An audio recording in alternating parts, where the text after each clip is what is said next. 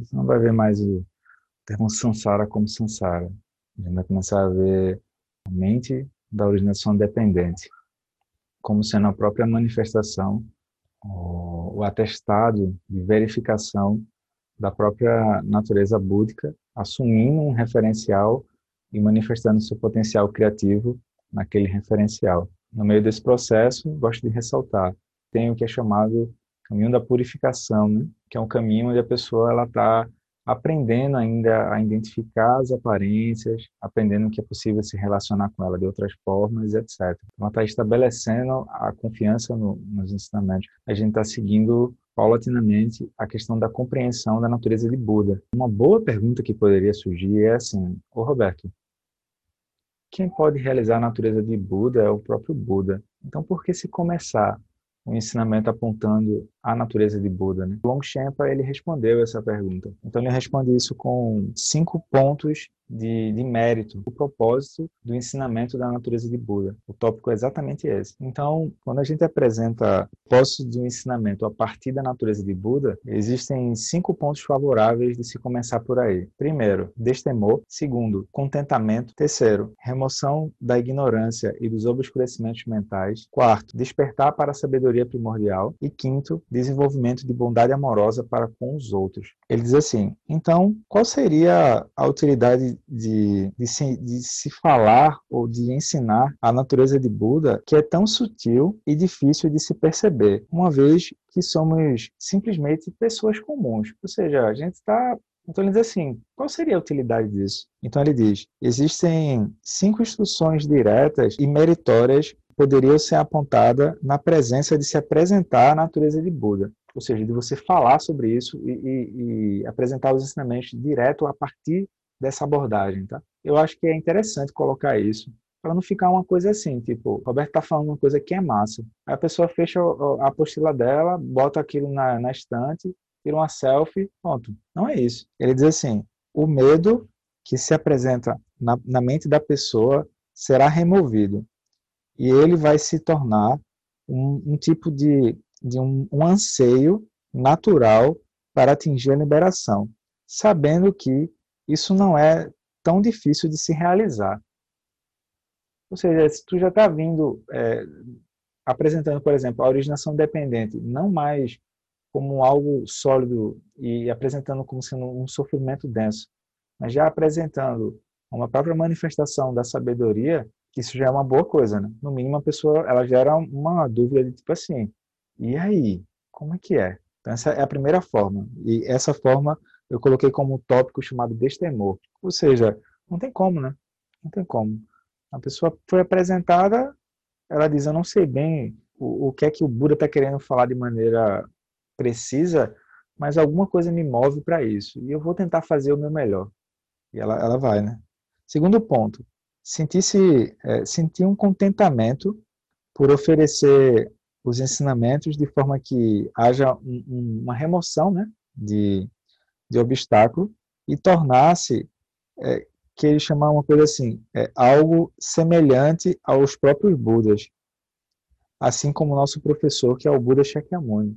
Então, é o contentamento de você entender que, ao internalizar os ensinamentos, é natural que você vai começar a sentir um contentamento em poder espalhar o Dharma, poder falar do Dharma. Né?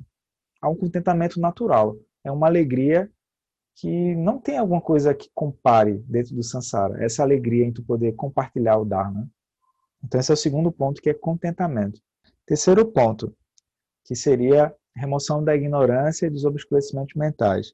Ele diz assim: a ignorância está sendo apresentada na presença do seu significado último. Então, as visões dos corpos e das sabedorias serão removidas das nossas mentes. Ou seja, eu vejo isso quando ele diz assim, as visões dos corpos e das sabedorias. Eu vejo como a dualidade, né? Ou seja, os corpos, o que eu aponto fora, as sabedorias. É que geralmente a gente toma uma sabedoria comum como se aquilo fosse tudo. Por exemplo, tu vai, tu liga o jornal, não tem assim, pessoa. Tem assim, Roberto. Aí tem embaixo tem a profissão dele, sei lá, médico. A gente, infelizmente, a gente tem essa associação, né? E bota a idade do lado, tá? Então parece que se você não tem uma sabedoria utilitária, parece que você não é alguém. Por exemplo, chegar, pegar um índio e trazer o índio para conversar, qual a profissão? Não tem.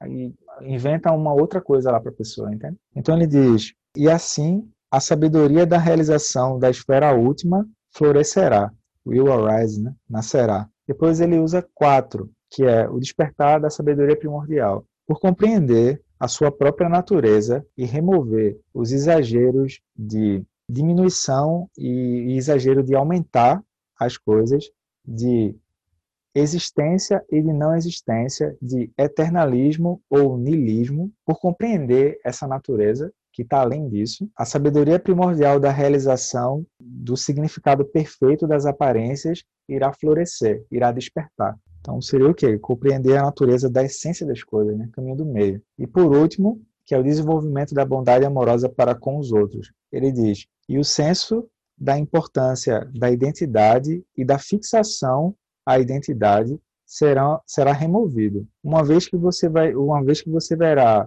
é, você e, a, e aos outros como iguais. Isso irá desenvolver uma grande bondade amorosa para com todos. Então vejam, ele não separa né, em tópicos assim, ele só vai dizendo, oh, o que vai acontecer é isso. Eu acho que é interessante, sabe? A gente entender assim, olha, é difícil, não é que é difícil, é que a mente dos doze elas ela quer complicar tudo. Então, em primeiro lugar, a pessoa precisa entender o que é que é essa mente dos, dos 12 elos. Quem trouxe esses cinco tópicos assim. Um dos nomes que ele que ele recebe, né, é de, é de Longchamp, tá? Então ele foi um grande mestre no ensinamento de Zote, no ensinamento da natureza ultimamente, e ele foi um grande é, estruturador dos ensinamentos. Então ele ele é, um, uma das características dele é tentar eliminar falha. Então ele pega uma, ele pega, sei lá, algum exemplo sobre, sei lá, niilismo. Ele pega o, o tópico do niilismo e ele tenta deixar aquilo o mais claro possível, entende? Tanto é que se tu pegar a tanca, que é a imagem do Longchamp, é, tem uma espada do Manjushri e uma Prajna Paramita do outro lado, né? Geralmente essas emanações elas têm uma um tipo de neurose assim que é tentar deixar claro, não não deixar nenhum tipo de dúvida porque como as mentes elas estão muito agitadas, qualquer coisinha que a pessoa começar a duvidar, ela já fica inquieta. Ah, não, esse método não é para mim, não, não sei o. Sei então, eu achei interessante poder trazer isso, né? Poder trazer esses é, é, cinco, cinco instruções, né? Ou cinco apontamentos de por que se começar ensinando o Dharma a partir da natureza de Buda. Eu achei bonito, assim, a, a, a, ter contato com esse com esse trecho nesse momento. O que acontece? Tendo falado isso, a gente hoje vai começar a falar sobre seis aspectos de avidya, tá? Daí tem uma coisa que é interessante, porque antes a gente já tinha falado de alguns aspectos de avidya. Vocês lembram? Que é avidya, moa, tanha, né? Agora pessoa diz assim, mas por que seis? Aí eu entendi da seguinte forma. Na primeira apresentação, a gente estava explicando o núcleo da coisa. Então, como se a gente estivesse olhando o núcleozinho da roda da vida, os três animais, o núcleo. Agora, quando ele vai falar de avilha como seis aspectos, ele vai apresentar o primeiro elo dos doze elos. Por que, que eu estou inferindo isso? Porque quando ele diz assim, seis formas de avilha, a gente poderia também traduzir como seis aspectos de avilha, né? Ou olhando a vida mais de perto, você tem pode ver seis ângulos para poder localizar a vídeo. E uma da, da, das coisas que ele vai apresentar é experiência de mundo e loca, que é a bolha, entende? Então ele apresenta o primeiro elo como os três animais associado a uma emoção perturbadora, isso dá origem ao primeiro elo, e o primeiro elo ele dá sequência aos doze. Estou falando isso porque eu, eu achei muito estranho quando eu vi seis formas de vida. Bom, mas ele já falou a, a, os aspectos de a vida. Não tem como ficar. Como é que de três tu pula para seis? É que ele está primeiro falando sobre o núcleo, agora ele vai falar do primeiro elo. E esse primeiro elo, ele inclui os três animais, alguma das seis mentalidades do Sansara e, naturalmente, esses, essas, esses seis aspectos. Não precisa ser expert nos seis. Não é sobre isso, entende? É, tenta entender o, o, o núcleo da coisa, tenta entender o sabor daquilo. E o que tu conseguir localizar de um dos seis já está valendo. Já está valendo. É isso, sabe? É isso que ele está tentando mostrar. Então, a gente vai usar um pouco a forma como o Patro Rinpoche fazia para apresentar os ensinamentos, que é assim, tu primeiro enuncia o todo e depois tu vai voltando e clarificando um a um. Ou seja, as seis formas de avilha, ou seis aspectos de se perceber a vida, né? Seis, seis perspectivas sobre a vida. Poderia ser dessa forma. Então ele vai dizer, primeiro, a separatividade. Segundo, criação. Terceiro, cegueira. Quarto, a experiência de mundo, tá? Quinto, fechamento. Sexto, a perda da visão espiritual. O Lama, tá, o Lama até chamou de escuridão, né? Ele falou um pouco sobre isso, escuridão espiritual durante o retiro de inverno, essa segunda parte, né? parte 2, retorno de Jedi. Então, é, por que mesmo que a gente está estudando a vida, uma pessoa começa a entender que a originação dependente, a gente está vendo a originação dependente como uma mente possível. É, o foco da nossa mente opera com uma possibilidade que é a originação dependente. E não como a mente possível. Uma mente possível, e não a mente possível. Tá? Que fique bem claro que é isso. assim. Por isso que a, a, a liberdade da mente, ela não vem por uma resolução, ela não vem por uma ação disciplinada, ela não vem por uma, uma, uma, uma manobra que tu vai fazer, né? Eu chamo manobra, mas é manipulação. Então, ó, o Sansara, ele, ele, não, ele, ele, ele não tem, eu não, eu não tenho como recuperar, na verdade, a liberdade da mente por resolução, nem disciplina, nem manobra. Então, o, o descongelamento da, da rigidez da operação da originação dependente, ele vem pela compreensão de como que a gente pega a luminosidade e a luminosidade ela tem brilho e ocultação. Por isso que, num aspecto último de Prajna, tu diz luminosidade e vacuidade. Se a pessoa tiver fixada a originação dependente, ela vê a luminosidade, mas ela não quer entregar a vacuidade daquilo. Mas não é assim, não é que ela não quer entregar porque ela não quer. Forma é vazio, vazio é forma. Forma nada mais é do que vazio, etc. O que o, que o está tá convidando é dizendo assim, olha, Aquilo que você aponta fora, veja, veja a luminosidade, veja a vacuidade. Ou seja, veja o brilho, veja a ocultação. Ao invés de eu perder muito tempo na negação mal-humorada das aparências, que é uma vacuidade baseada no intelecto, eu simplesmente provo a luminosidade e porque eu vejo a luminosidade, eu vejo o vazio da, da aparência. Então, como eu vejo vazio, como eu vejo a luminosidade, eu vejo vazio. O vazio dos 12 elos é a prova de que a compaixão é possível. Não é uma compaixão que vem pela compaixão porque o outro está sofrendo. É uma compaixão que vem pela grande compaixão, vem por Prajna Paramita. Ela é mais efetiva. Com certeza. Com certeza.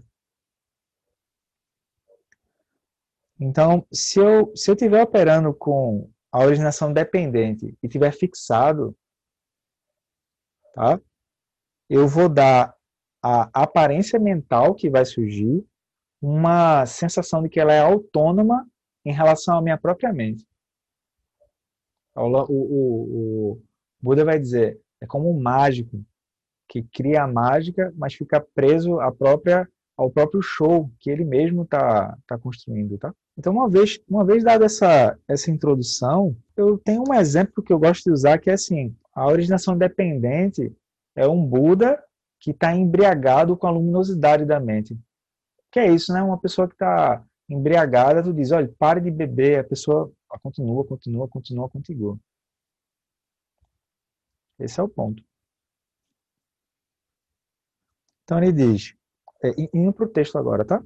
Ele diz, ao invés de usar uma forma discursiva, explicando de todas as formas possíveis o que é a separatividade, então eu vou explicar através de exemplos. Vocês querem que eu mande pro... Vamos olhar juntos o exemplo e vamos capturar o princípio ativo dele. Pronto. Eu lembro.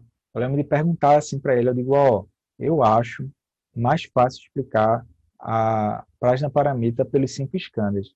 Aí ele balançou a cabeça assim, em, tipo, ele disse, se tu mostrar pelos 12 elos, as pessoas vão captar mais o princípio ativo. Se tu falar dos cinco escândalos, aquilo fica muito técnico. A pessoa vai ficar olhando para tu com uma cara de alienígena, assim. Aí eu mudei um pouco. Eu, eu achava mais fácil falar dos cinco escândalos direto, entende? Forma, sensação, percepção, formação mental e consciência. Aí quando ele falou nisso, eu disse, é, eu acordei assim, que tipo, não é sobre o que tu acha mais fácil, entende? É sobre o que é, que é mais fácil as pessoas entenderem. Eu, eu, eu entendi assim. Não foi isso que ele falou, mas eu entendi dessa forma. Aí eu comecei a, a tentar ver, ver mais e estudar mais a originação dependente, os 12 elos. Aí eu, eu peguei aquilo ali. Então, ele diz assim, entender o princípio ativo. Quando ele diz entender o princípio ativo, ele poderia resumir assim, entender o princípio ativo, ou seja, entendo, contemplo, repouso. Pensar, contemplar, repousar sobre o que está sendo falado, entende? Se eu apenas entender, eu guardo aquilo e boto na minha gaveta. Quando eu precisar acionar aquilo, como eu não exercitei o olhar daquilo, não tem como. Poderia dizer que quando eu estou fazendo pensar, contemplar e repousar, eu estou exercitando a página paramita, essa é para Emily. E aí? Com certeza. Com certeza. Porque eu não tô, eu não tô dizendo assim, olhe, veja, você pega água, pega é, tacos de canela, mistura e bota água quente. Aí isso vai virar um chá. Quando você virar um chá, você tomou. Aí acabou por aí, né, galera? Acabou não. E quando tu toma o chá, agora teu corpo vai pegar aquilo e vai fazer a originação dependente com aquilo, entende? Aí aquilo segue. Aí aquilo vai virar urina. Quando tu coloca a urina, que tu aperta a descarga, alguma coisa vai pegar aquela urina e vai transformar em uma outra coisa. Então a originação dependente segue, entende? Agora, quando eu faço pensar, contemplar e repousar, eu não estou dando sequência à originação dependente. Eu estou olhando a originação dependente por trás. Eu estou olhando a, a, a, o brilho e a ocultação na mesma aparência. Eu olho o brilho e a ocultação na mesma aparência. É isso que a gente está tentando fazer. Então, é, por que, é que eu estou falando isso? Porque assim, galera, é, eu vou ser bem honesto, eu não sei os nomes dos 12 elos de cor. Mas eu sei olhar e eu sei dizer, isso aqui é tal elo. Sacou? Por quê? Porque nunca foi meu interesse saber o detalhe do nome. Né? O padana significa. Não foi.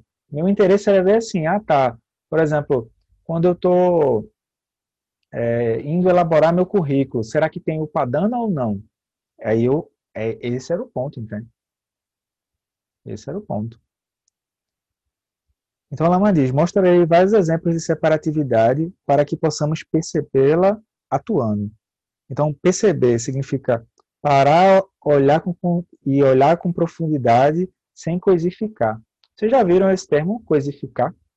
A Elizabeth, tia Bebete, né, ela usa objetificar. Mas isso é tão culto, eu prefiro coisificar. Você está coisificando uma coisa. Coisificar é tu pegar a originação dependente e costurar em cima daquilo.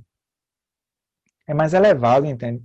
Tu não vê mais a originação dependente como algo do bom ou ruim.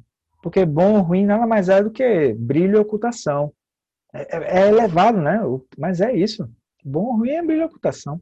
Então, ele diz, para que possamos perceber, ó, ele não diz assim, mais que possamos entender, ele diz que possamos perceber.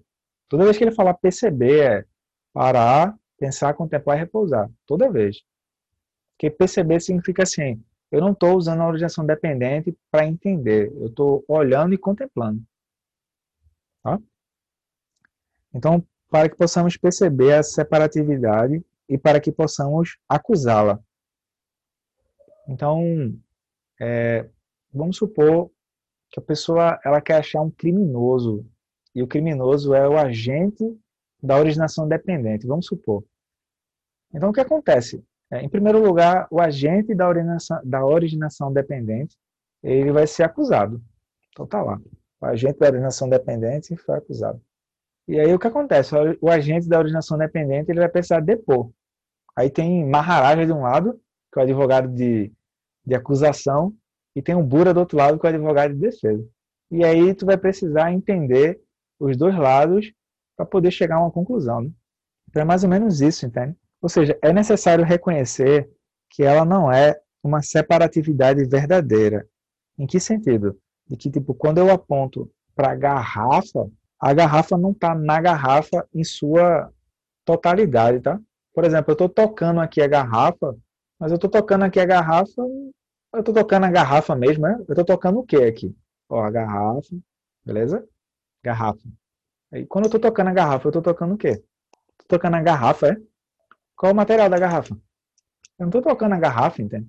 Estou tocando o, o vidro, o, o vidro, como diria o Matuto. Pois é, mas aí se tiver alguém de fora e dizer, não, você está tocando a garrafa. Aí tu, não, não estou tocando a garrafa. Eu estou tocando a experiência de garrafa. Esse é o ponto. Tanto é que se uma pessoa estiver nos infernos, ela vê a garrafa como uma arma, né? Ela ataca a garrafa assim numa quina, pá, e os cacos de vidro é uma arma agora. Onde é que foi a garrafa? Né? Esse é o ponto. Então eu começo a entender o seguinte, ó, que aquilo que eu aponto fora, como se aquilo fosse sólido e totalmente separado de mim, eu agora olho como uma experiência. Então, quando a pessoa diz assim, isso é uma garrafa, ela está presa no primeiro é. Isso é uma garrafa. Agora a gente vê assim que, bom, isso é uma experiência de garrafa, então isso é uma garrafa, não é uma garrafa, mas é uma garrafa. As três, as três afirmações de Maitreya, né? Eu tô, o primeiro é, é um extremo, o segundo não é, é o outro extremo, e o terceiro é, eu só consigo ver se eu tiver com essa mente que está acompanhando a originação dependente sem se fixar a originação dependente. Então ele diz: se acreditarmos que a separatividade é verdadeira, nesse momento nós ficamos presos a ela. Essa é minha garrafa. Quando eu digo essa é minha garrafa, geralmente tem um apego aí já. Eu acredito que a garrafa está separada de mim por aí vai. Então perdemos nossa liberdade. Quando ele diz perdeu a liberdade, é eu perdi o reconhecimento daquilo, que aquilo é uma experiência. Então nós podemos, no entanto, observar que temos a experiência de separatividade ainda que ela na verdade não ocorra. Então ela vai dizer assim, mesmo quando você se perder, que você dizer assim, eita, ali é a garrafa. Quando você diz isso, ali mesmo você pode treinar e dizer, bom, mas será que é mesmo a garrafa? Eu vejo, isso é uma garrafa, não é uma garrafa, mas é uma garrafa. Aí eu vejo que na verdade é uma experiência de garrafa. Uma outra pessoa, se for artista, por exemplo, vai olhar para essa garrafa com outro olhar. E assim segue, entende?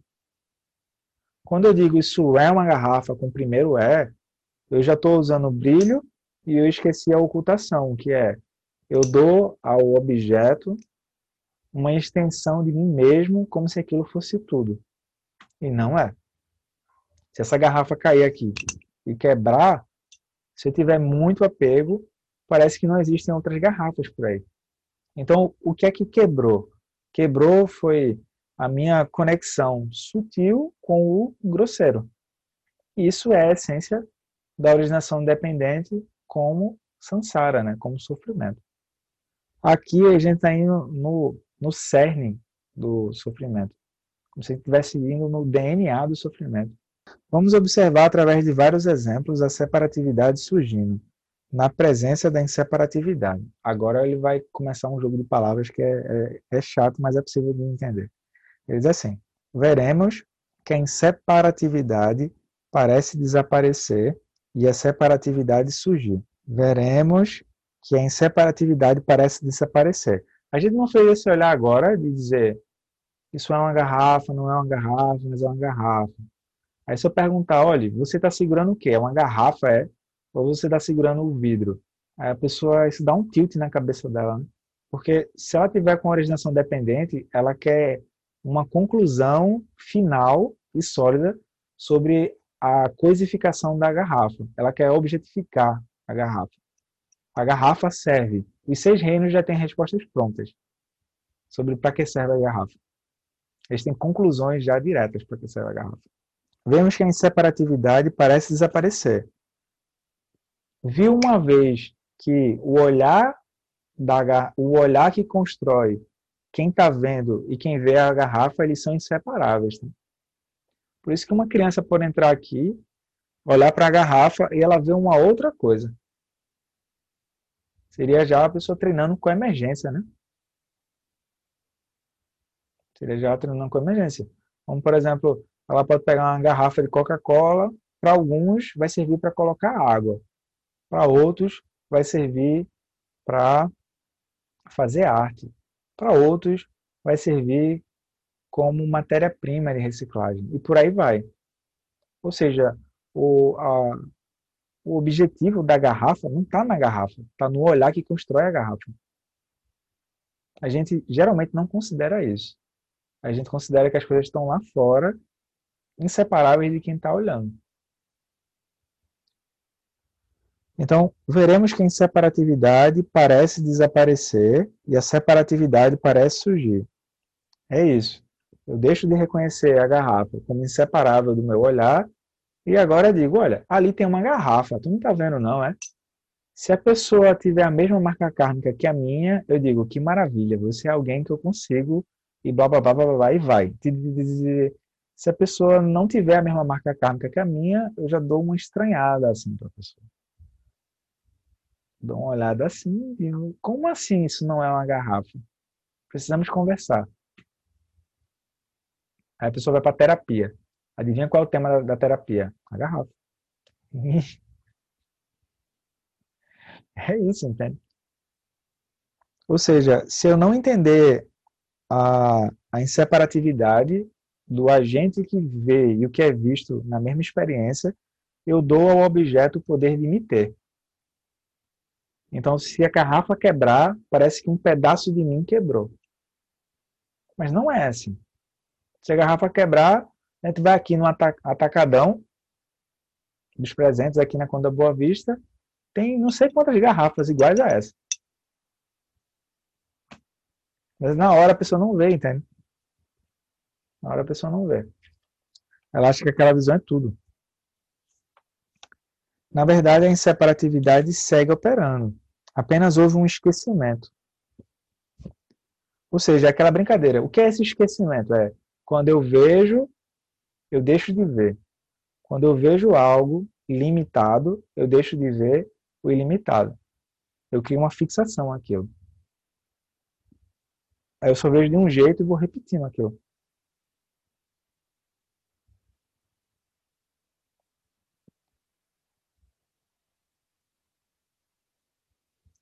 Então ele diz assim: apenas houve um esquecimento. A gente não está conseguindo reconhecer a situação de forma mais ampla. A gente não consegue ver, por exemplo, que a mente da originação dependente é uma forma de operar a mente. Esse é o ponto. Como nós estamos olhando, contemplando isso, ó, de novo, ele vai dizer, contemplando. Podemos contemplar sem penetrar. Ou seja, nós vemos aquilo atuando, mas não deixamos nos enganar pelas aparências. Nos enganar pelas aparências é ver ou só um é ou só um não é. Os extremos, né? Ou exagero no primeiro é, ou eu nego no segundo é. Isso é se enganar pelas aparências. O nosso refúgio, a nossa base, base é assim, é o lugar interno onde eu digo como a realidade é. Isso é a base está num processo de quietude. A gente não está permitindo a ação do galo. Como assim? É que assim, quando eu olho para a garrafa e eu começo a achar que a garrafa está completamente inseparável de mim, eu começo a ter o galo começa a ciscar de um lado para o outro, né? Que é a aquisitividade. Eu começo a ter muitas ideias sobre como expandir em cima dessa garrafa que é o objeto. Por exemplo, Vamos entender a engenharia reversa dessa garrafa para produzir uma e vamos começar a vender isso. Isso é só um exemplo, tá? Isso é originação dependente. Tem algum problema nisso? Se tiver fixado, tem. Se não tiver fixado, não. Tu está pegando tua mente e está exercendo a liberdade da mente com a mente da originação dependente. Qual é, qual é o ponto? É que o Bodhisattva olha para isso e, por grande compaixão, ele diz: os seres esqueceram que a originação dependente é uma forma de andar. Por exemplo, compaixão não pertence à originação dependente. Compaixão está fora disso. Então ele diz: por não permitirmos a ação subsequente pelo poder de Diana, Diana é, é meditação, tá? Estamos então contemplando. Contemplar, porém, sem sentir o efeito daquilo. O que é que, o que, é que ele está tentando mostrar? É que, tipo assim, eu agora vou conseguir olhar para a garrafa sem me sentir refém da originação dependente automática em relação às respostas de experiência de garrafa que eu tenho.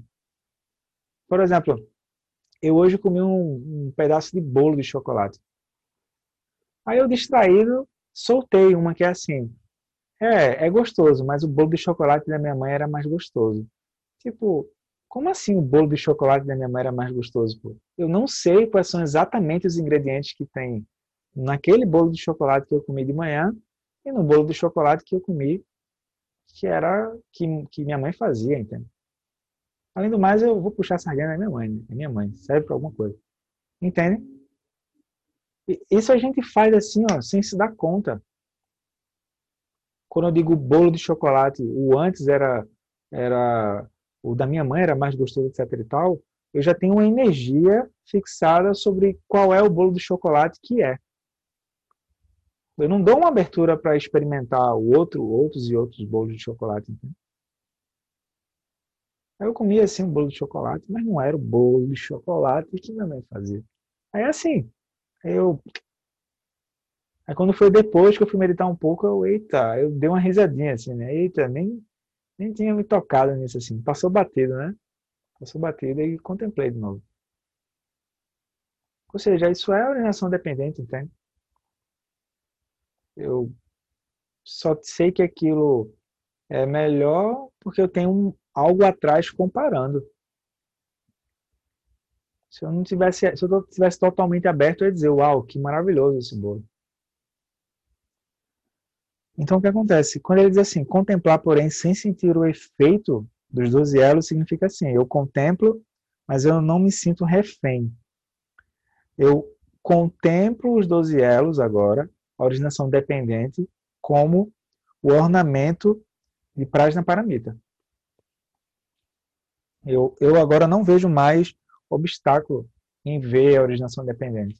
Eu repouso na Prajna Paramita. Eu entendo o que ele quer dizer com. Vou até pegar aqui, tá? Com ele diz assim: é, não tem ignorância, mas também não tem extinção da ignorância, nem os elos subsequentes até velhice e morte e extinção de velhice e de morte. Caminho do meio. Caminho do meio. Madhyamika. Com certeza.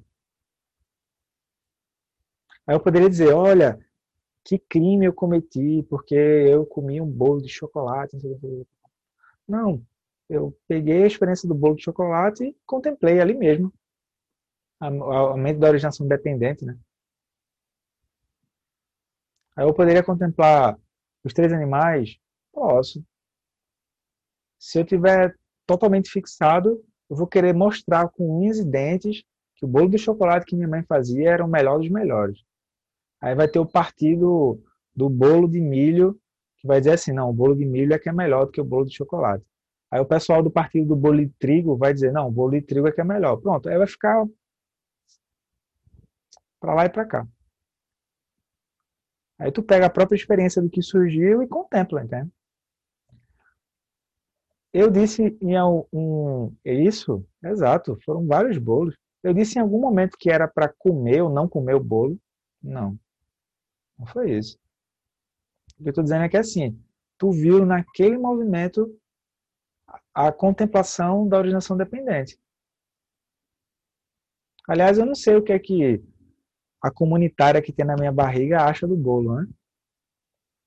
Eu não sei o que a comunitária acha. Porque eu estava observando isso agora. Tu tá comendo algo, aquilo não dura nem 15 minutos na tua boca. Aquilo se dissolve, né? Aí se for mais manjuste, vamos voltar passos atrás. Tu pegou trigo, Nescau, é, o, o, fogo, o gás, etc. E disse sim, bolo. Ha! Ovos. E por aí vai, entende?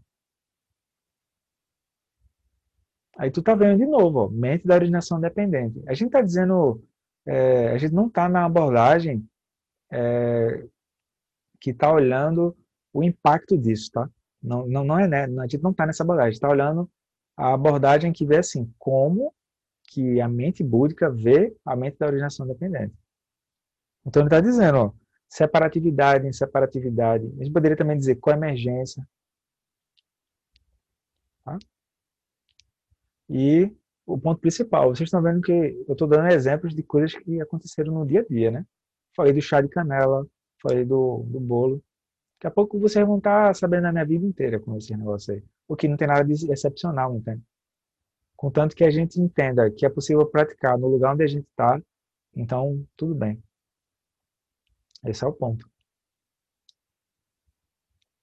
Por exemplo, uma boa coisa que a pessoa poderia fazer é quando ela diz, eu vou almoçar. Aí tem, tem várias, várias mandalas de originação dependente ali, entende? Uma panela tu fez arroz, outra panela tu fez lentilha, outra panela tu fez grão de bico e por aí vai. Gente, parece que é assim, né? É, não é só chegar e cozinhar, não, é complexo. É complexo. Para aquele arroz chegar ali como arroz. Aliás, quem está chamando aquilo de arroz, né? Aí começa, entende? A pessoa não vai endoidar, não. É que assim, dá para pegar as experiências do dia a dia e tu pode é, devagar, como se fossem pílulas, pílulas que tu vai fazendo. Tu vai contemplando aquilo devagar, pô, sem pressa. Não tem pressa. O Buda não vai entregar um troféu dizendo, olha, que maravilha, você alcançou a iluminação. Se acontecer isso, pode procurar João Carlos que ele vai lhe internar. Não vai acontecer isso, tá? Não vai. Não vai, também não vai, não vai, você não vai receber o Oscar de melhor praticante, não vai. O que vai acontecer é que assim, a pessoa começa a simplificar a vida dela. E ela começa a olhar e naturalmente brota compaixão. Porque tu vai dizer assim, pô, se os seres têm essa natureza também, eles podem ver dessa forma. Esse é o ponto. Esse é o ponto. Então, não vai dar tempo de entrar no exemplo, tá, galera? Mas a gente vai voltar a contemplar o exemplo do, do cubo de novo. Aí, eu peguei, eu vou só pegar a imagem aqui. Eu peguei uma imagem e para fazer uma brincadeira. Deixa eu ver se eu consigo colocar essa imagem no, no Zoom que é a imagem para a gente justamente ver essa questão da inseparatividade e separatividade, mas não pode ficar raciocinando muito, tá? Deixa a mente livre e deixa e simplesmente segue a mente e vai vendo como é que ela faz isso. Deixa eu ver se dá para jogar aqui. Um momento, tá? Tá aqui no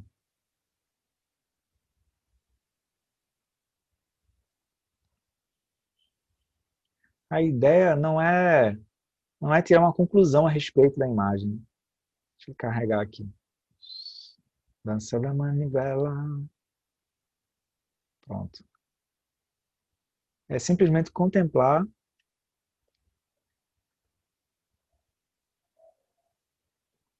copiar. Deixa eu ver se ele cola. Não. Tem que mandar o arquivo, né? Ah, já sei.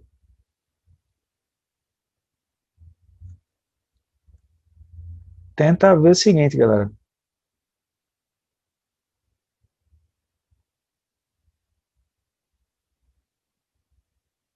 Chegou aí o, a imagem.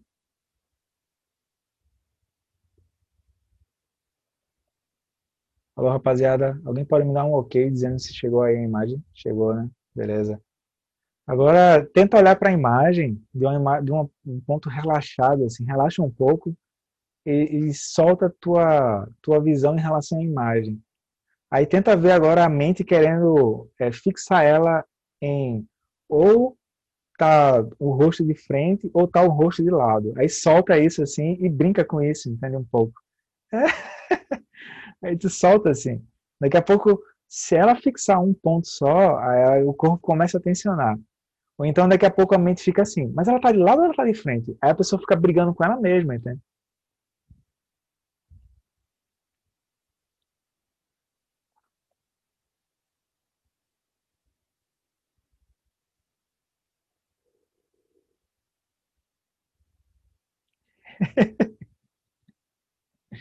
Eita.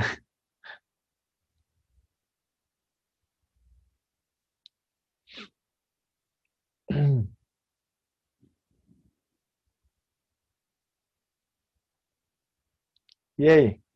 Deu para ver? Quem foi que. E aí? A, a, a, a mulher ela tá de frente ou ela tá de lado? Deu para sacar? Aí, aí dá, para gente, dá pra gente brincar agora. Separatividade e inseparatividade. Oi, Emily.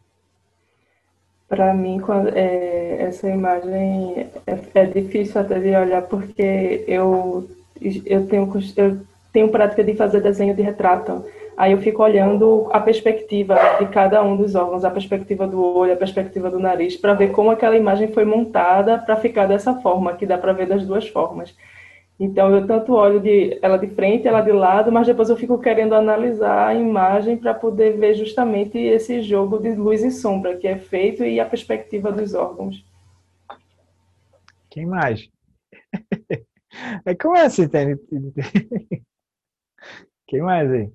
E aí, ela está de frente ou está de lado? Qual a conclusão?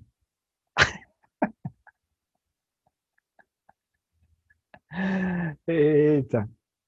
Deu para acompanhar, galera? A mente tentando. Ela fica tentando agarrar, né? A imagem. Como se a imagem fosse fora, né? Dependendo de como olha também, é, eu, às vezes eu fixava só no olho, parecia que eu conseguia ver o perfil e de frente ao mesmo tempo também. Olha lá, se eu fixo em um, eu consigo ver cá e lá. Ótimo. O que mais?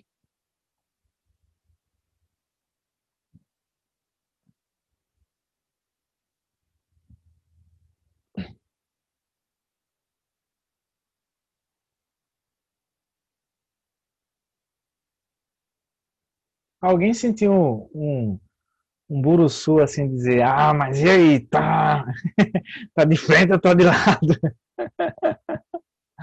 ou não? não, né? Tá bom. Não dá um nó na cabeça, aí a pessoa vai dizer, ah, mas esse exemplo é muito simples. Pois é, mas é pegar exemplo simples, entende? Aí tu vê, é, aquilo é inseparável do meu olhar, mas a partir do momento que eu vejo que aquilo que eu me perco, né, do reconhecimento disso, aquilo se torna separável do meu olhar. Mas em nenhum momento deixou de ser inseparável. Vou traduzir em outras palavras, tá? Aquilo parece que veio totalmente de fora. Mas eu não sei dizer exatamente qual é o momento que eu vejo aquilo de fora é inseparável da minha mente. Eu não, não sei dizer exatamente isso. Aí, se eu estou percebendo isso, ótimo. Eu percebo isso e, e relaxo nessa, nessa percepção, tá? Eu não tenho uma conclusão depois disso. Não tenho, e daí? Depois. Não tem isso. Que, e daí, depois, é a cobra tentando engatar, dando sequência para uma outra coisa. Não tem. Tem que contemplar. Esse, esse é o exercício. Esse é o exercício, de ir percebendo a originação dependente olhando. Daí isso vai engatar com a prática de chamata. Né? se eu estou parado, olhando e, e contemplando isso na mente, eu não estou dando sequência ao galo, que seria pegar aquele ponto e expandir.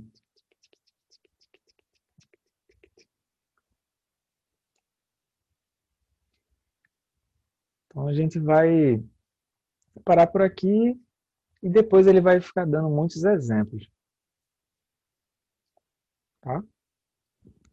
Daí, galera, eu queria dizer assim, tipo, eu acho massa que o grupo tá vindo constante, regular, num tema que é um tema complexo, que é basicamente assim, o que difere um Buda de uma pessoa comum. É isso, entende? Então, pegar assim, instalar de dedo, a não ser que tenha algum algum videadar aqui no grupo. Mas esse tema é, é difícil mesmo de internalizar. E eu queria agradecer assim essa regularidade. E, em segundo lugar, é ressaltar que assim, o estudo inteiro de, de você estudar os 12 elos é você entender, é, no mínimo, que a, a originação dependente é uma forma de operar a mente, não é a forma de operar a mente. Por isso que tu apresenta mandala da Prajna Paramita, mandala do, de Guru Rinpoche, mandala de, é, da sabedoria do espelho. Ou seja, são inteligências que não pertencem ao âmbito do, dos 12 elos. E se tu tomar uma inteligência dentro dos 12 elos, essa inteligência dentro dos dois elos ela vai oscilar, ela é contraditória, porque ela tem brilho e tem ocultação ali dentro. Por isso que lá na frente, quando a gente for estudar o sétimo elo, a gente tem essa base aqui, a pessoa vai dizer, meu amigo, agora que está ficando claro por que, que o sétimo elo é indicado por uma pessoa indicando uma flecha. Porque como é que a pessoa está gostando e não gostando de uma coisa que ela mesma está criando? Pronto. Aí vai ficando, é como se fosse assim, o estudo da originação dependente ele vai ficando mais completo e a pessoa diz, meu amigo, tem que contar isso para todo mundo. Eu tenho que contar isso para todo mundo, com certeza. Que a vida das pessoas melhora. Se elas entenderem isso, né? Como todos os seres têm essa natureza, é possível entender. A gente não disse que é fácil as pessoas entenderem, não é isso, mas é possível.